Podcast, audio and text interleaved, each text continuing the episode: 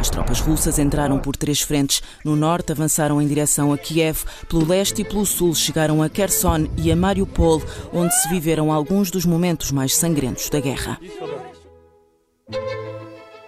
Viva! Está com o Expresso da Manhã. Eu sou o Paulo Baldaia.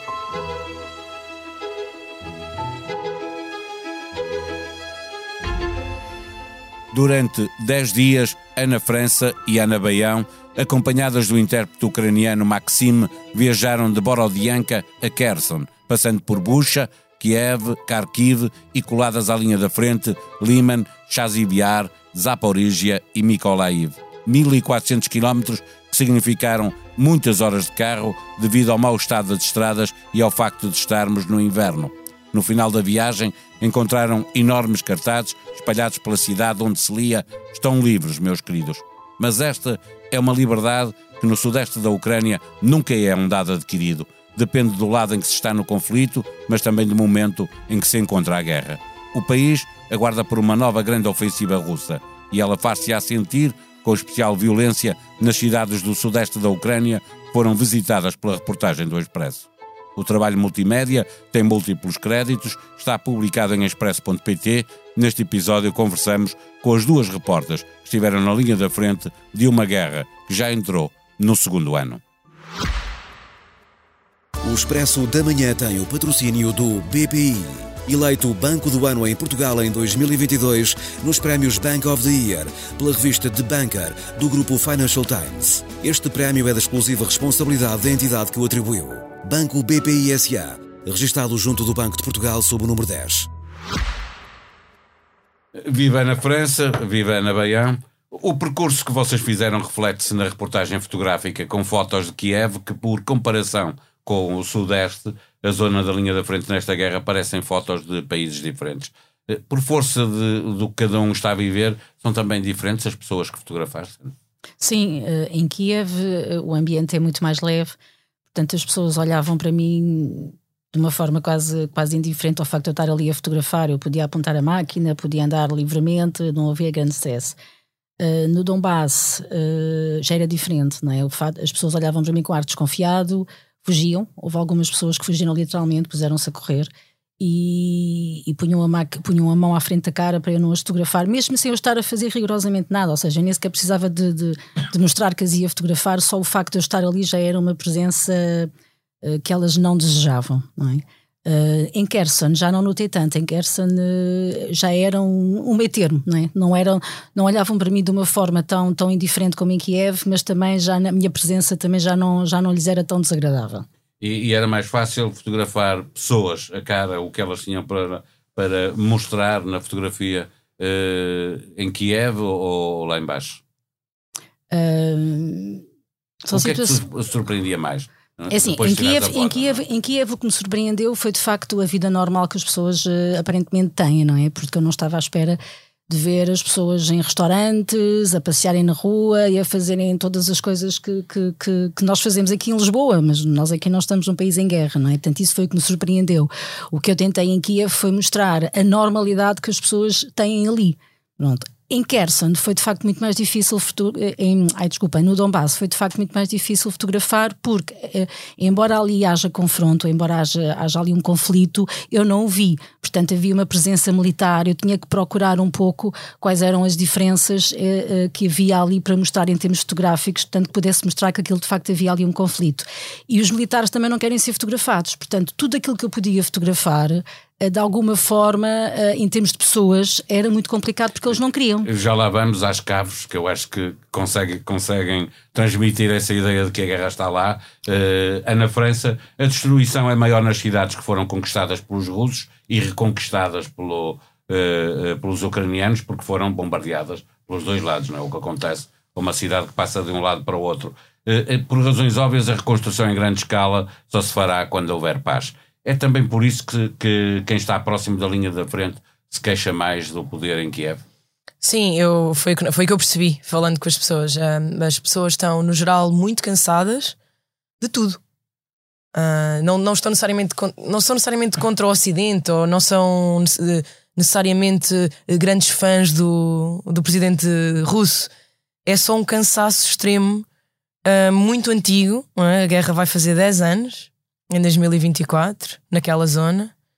É um, é, é um massacre constante. É, alguém é, te diz na reportagem só queremos paz, a paz, a paz. Sim, a paz. Um, é o Hendrika, que é a foto da Ana que abre a revista e que nós decidimos que ele seria a personagem talvez principal desse texto sobre que passámos no Donbass. O texto da revista é só aqu aquela linha da frente certo. antes de depois chegarmos a Kersen.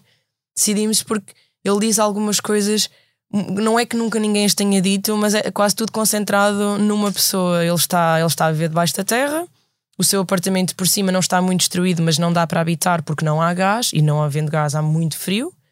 E ele está ali desde 16 de abril com a mãe e com a avó, o que quer dizer que passou talvez 320 dos 365 dias de guerra ali debaixo. E está muito irritado com tudo e pediu-nos, por favor, hum, quer dizer, digam aos vossos governos para não enviar armas, porque a Rússia tem-nas de sobra e não, não vão parar. Portanto, se vocês não pararem, porque são, é gente pensante e civilizada e consegue perceber que nós é que estamos a sofrer aqui, eles também não vão parar. Um Estado nuclear não perde, é, que foi é que é a, frase dele, não é? Que não está bem nem com Deus nem com o diabo, não é? Porque ele tem problemas com os russos. Tem problemas Sim, os, os ucranianos, ucranianos foram embora, ou seja, os russos foram embora, os ucranianos voltaram, prometeram que iam começar a reconstrução e não, e não recomeçaram.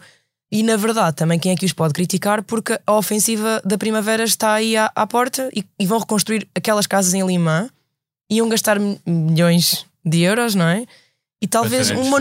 Nunca se sabe, se calhar não, mas, mas também não se sabe, não é? Então é um investimento um pouco instável. Como é, que, como é que o Estado ucraniano também vai investir ali? Não quer dizer que tenha abandonado as pessoas, por exemplo, elas já voltaram a receber a pensão do, do Estado ucraniano. Assim que os russos foram embora, as pessoas recomeçaram a receber a pensão. Portanto, não é um abandono total, é só muito investimento numa zona que se calhar os russos podem voltar a. Espera, a, a, a, ofensiva, quando vier, vem por ali, não é?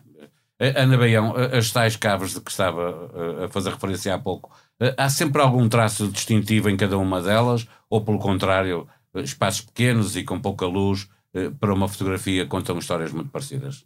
Não, não, porque, porque as pessoas levaram, levaram portanto, para o, seu, para o seu pequenino quarto, levaram os seus, os seus bens, né? levaram aquilo, levaram as, as, fotografias dos familiares, fizeram, as camas são todas diferentes, portanto, os animais, os animais de estimação que eles levaram também, portanto, todos eles, todos eles levaram e todas elas são muito diferentes, porque justamente por isso, é, é um, é um, no fundo é um bocadinho a sua casa ali, eles acabam por transportar para aquele quarto uh, toda a sua casa, não é? Com, com, com, com, todos os bens que eles provavelmente são os bens que eles mais quiseram salvar. Uh, portanto, e mesmo uh, nós visitamos duas caves. portanto, na primeira só estava o André e a família, na segunda estavam lá três pessoas e elas tinham, tanto nos corredores havia cozinhas diferentes, portanto nós conseguíamos perceber quais é eram as panelas e as bolachinhas e as comidas Portanto, eu, eu, não soube exatamente quais é que correspondam a cada uma, mas percebia-se que cada uma tinha ali o seu espaço também de cozinha, onde tinha os seus, uh, os, os, seus bens. Portanto, a vida estava aí toda representada nesses pequenos sim. espaços de, sim, de, sim, das pessoas que foram encontrando. As razões de queixa de, de, quem está do lado ucraniano não eram apenas aquelas que estávamos a referir de, a reconstrução estar a demorar na, na linha da frente. Uh, uh, ouvi ali uh, testemunhos que recolheste uh, a resistência ucraniana que está sempre, uh, dizem, os voluntários são os desprezados do exército. Dizia uma, uma paramédica, sim, sim, uh, paramédica. O que é que é verdade ali, afinal? Porque na reportagem percebe-se que uns dizem uma coisa, outros dizem outra. Sim, a, os... a Ucrânia está a precisar de, de gente ou não? Sim, o que os militares dizem, não, não te dizem isso com o nome deles, nem não querem, obviamente, dizer isso em, em ONU, chamada em ONU. Mas uh, sim, o que nos disseram é que era, era preciso mais gente na linha da frente. Eles não são suficientes. Não são suficientes porque do outro lado há mesmo muitos soldados russos a chegar. Uh, várias pessoas nos disseram ou usaram imagens de enxames, de insetos, gafanhotos, formigas. Não é a primeira vez que eu sequer leio isso, não, não me tinham dito que eu não tinha estado no Donbass. Eles, às vezes são, eles dizem que eles vêm em ondas duas, três, quatro ondas por dia e que, tudo bem, eles estão a morrer, é verdade, mas os médicos, qualquer médico queira ser sincero, e muitos foram connosco, nós também estamos a morrer. Era o que eles nos diziam, não é? Claro que os russos estão a morrer, mas o nós também estamos. O número de mortes é um, é um, é, é um segredo militar. É? Sim, é um segredo militar porque é uma arma de guerra muito importante para moralizar ou desmoralizar. Nunca se vai saber.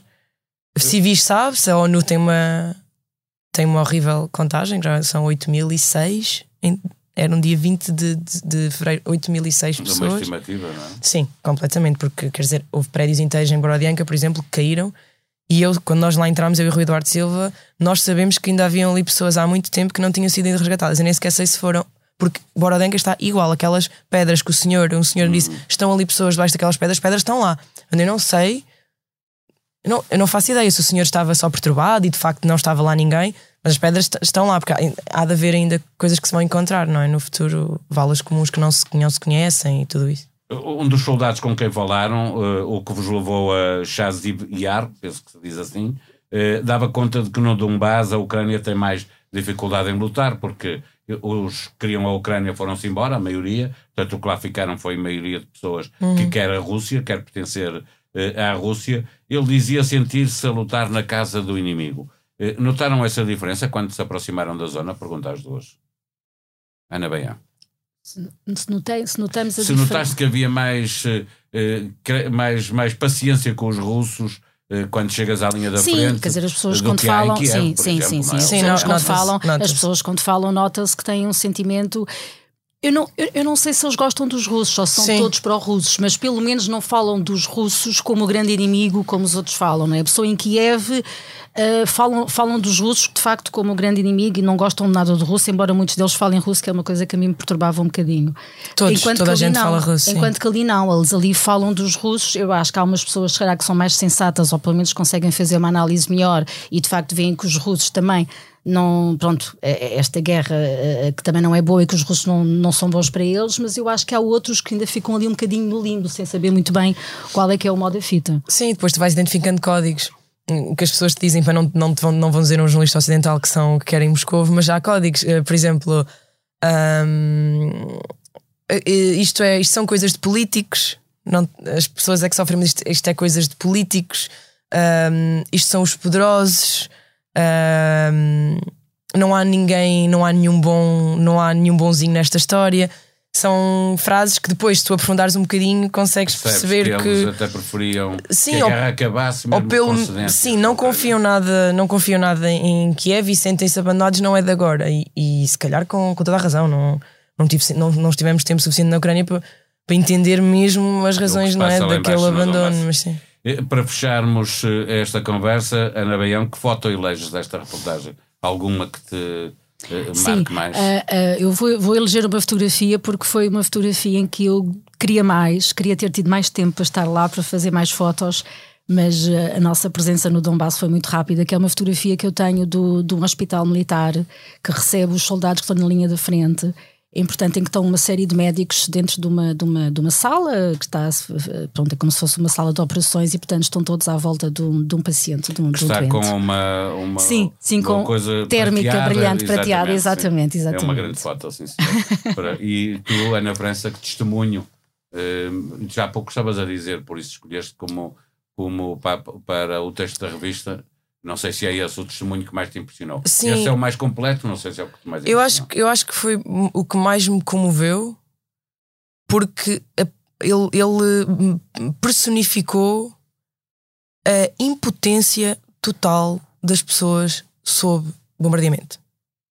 Não estava particularmente deprimido ou não lhe faltava necessariamente calor ou comida, mas é a impossibilidade de que uma ação tua resolva a tua vida.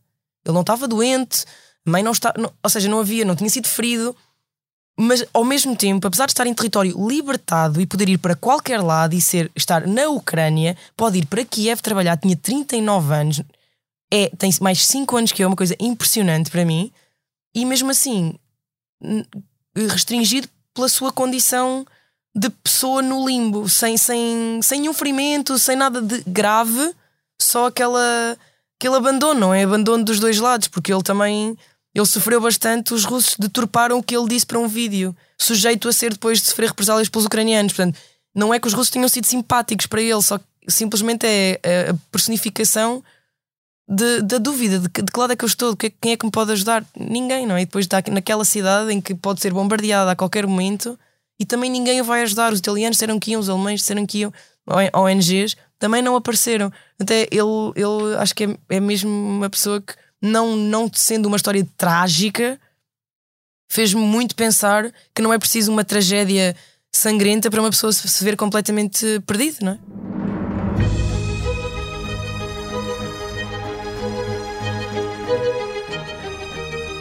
Esta semana, no podcast do programa cujo nome estamos legalmente impedidos de dizer, Ricardo Araújo Pereira declara-se o anticristo, João Miguel Tavares confessa-se incorruptível e Pedro Mexia sente-se Global Funk, modera Carlos Vaz Marques. No Irritações, Carla Quevedo discute a arte pública em Portugal. Luís Pedro Nunes aborda os novos comportamentos no elevador, José de Pina volta ao CTT e às raspadinhas. E Luana do Bem nomeia os funcionários chico espertos.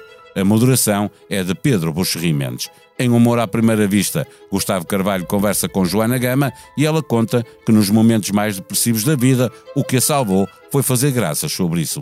Ouça os podcasts do Expresso e da SIC na aplicação que tem no telemóvel ou computador.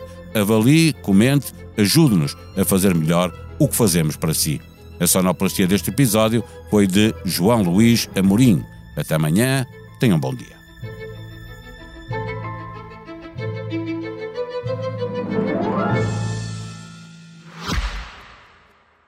Expresso da Manhã tem o patrocínio do BPI.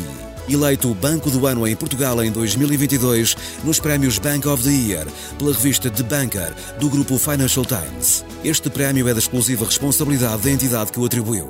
Banco BPI SA, registado junto do Banco de Portugal sob o número 10.